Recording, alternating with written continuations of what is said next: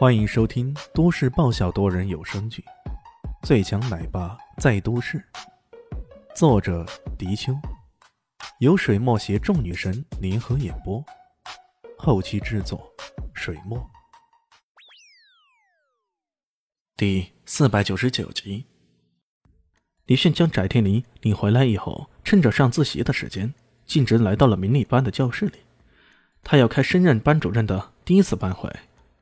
各位同学，从今天开始，我就是大家的班主任了。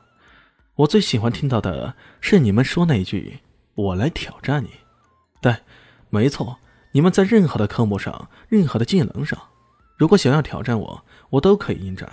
如果你赢了，你可以在班上做你想做的任何事情；但如果你输了，就给我乖乖的听话，做个乖宝宝，明白了吗？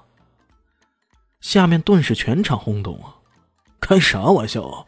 你说你体育全能，这确实被证实了。然而，任何科目都可以挑战你，我这是说啥也不行啊！来来来来来！于是各路精英纷纷摩拳擦掌，准备上前挑战李炫。然而，一个从扶桑国归来的侨民跟李炫大飙扶桑话，输了；一个围棋达到业余五段的学生跟李炫斗棋，也输了；一个。获得过奥林匹克物理竞赛的学生，跟李炫比试物理试题，输了。经过一轮一轮的竞争呢，几乎所有人都将自己的特长拿了出来，可在李炫面前，几乎都被秒成了渣渣。最过分的是，有些没啥特长的学生跟李炫比运气，玩骰子比大小，都输得屁滚尿流的。那家伙每次都能摇出三个六来，这运气是逆天的呀！服了没有？李炫笑嘻嘻的说道：“服了。”异口同声的，下面传来了有气无力的声音。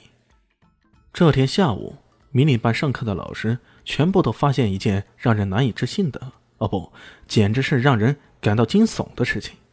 这班昔日上课东倒西歪、各种捣蛋、各种不爱听课的家伙，竟然一个个精神抖擞、认认真真的。堪比那些升学班的乖宝宝们。对于这种三百六十度的大转弯，连前任班主任陈老师都搞不大懂，还特意问了一句：“你们这是到底怎么了？”被人收服的服帖了。有人如此说道，声音蔫蔫歪歪的。仅仅是一堂自习课的时间，这些人全部都被收服帖了。陈老师不禁大为惊骇。看来这位李老师的能量还真的不容小觑呀。不过陈老师也一度怀疑，是不是这个李老师使用暴力啊，将这些学生全都收拾了一遍？呃，这有可能啊。但不管怎么样，这迷你班的班风焕然一新了，那是铁打铁的事实啊。放学后，钟飞翔第一时间就跑去找李轩了。李老师，我们班委几个商量好了，为了迎接你的到来。我们决定今晚在埃菲尔大酒店请你吃饭，学生请吃饭。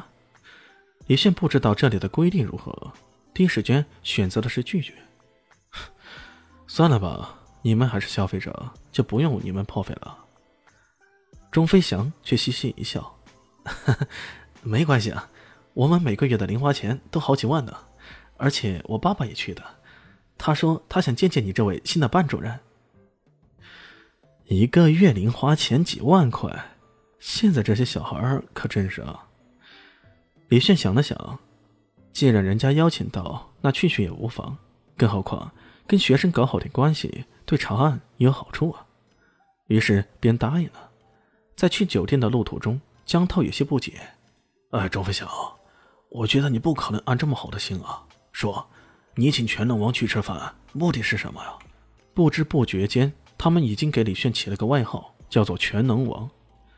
江潮撇了撇嘴：“ 对呀，我觉得这家伙不会安好心啊。”钟飞翔说道：“ 你们今天服气了吗？”“呃，服了。”兄弟俩对视眼，开什么玩笑？这样还不服气啊？钟飞翔却说道：“可我不服气啊！”切。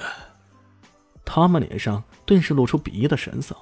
这钟飞翔除了体育成绩优异以外，其他的方面简直就是学渣中的战斗机啊！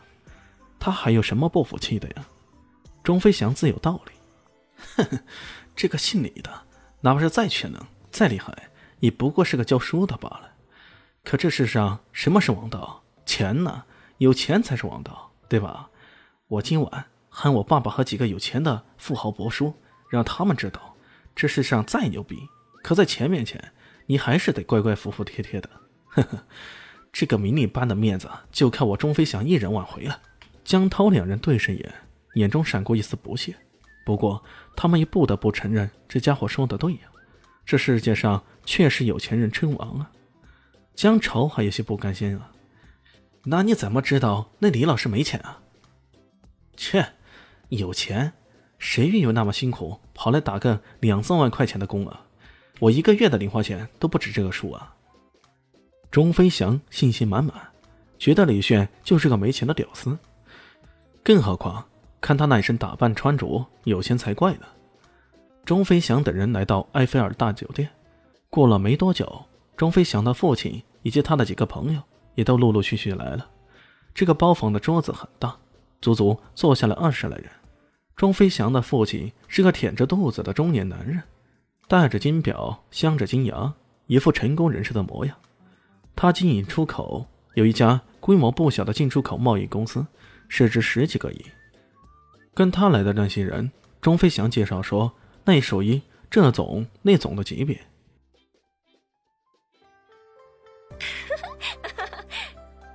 大家好，我是豆豆猫的耳朵。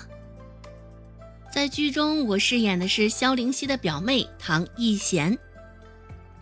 本集播讲完毕，感谢您的收听。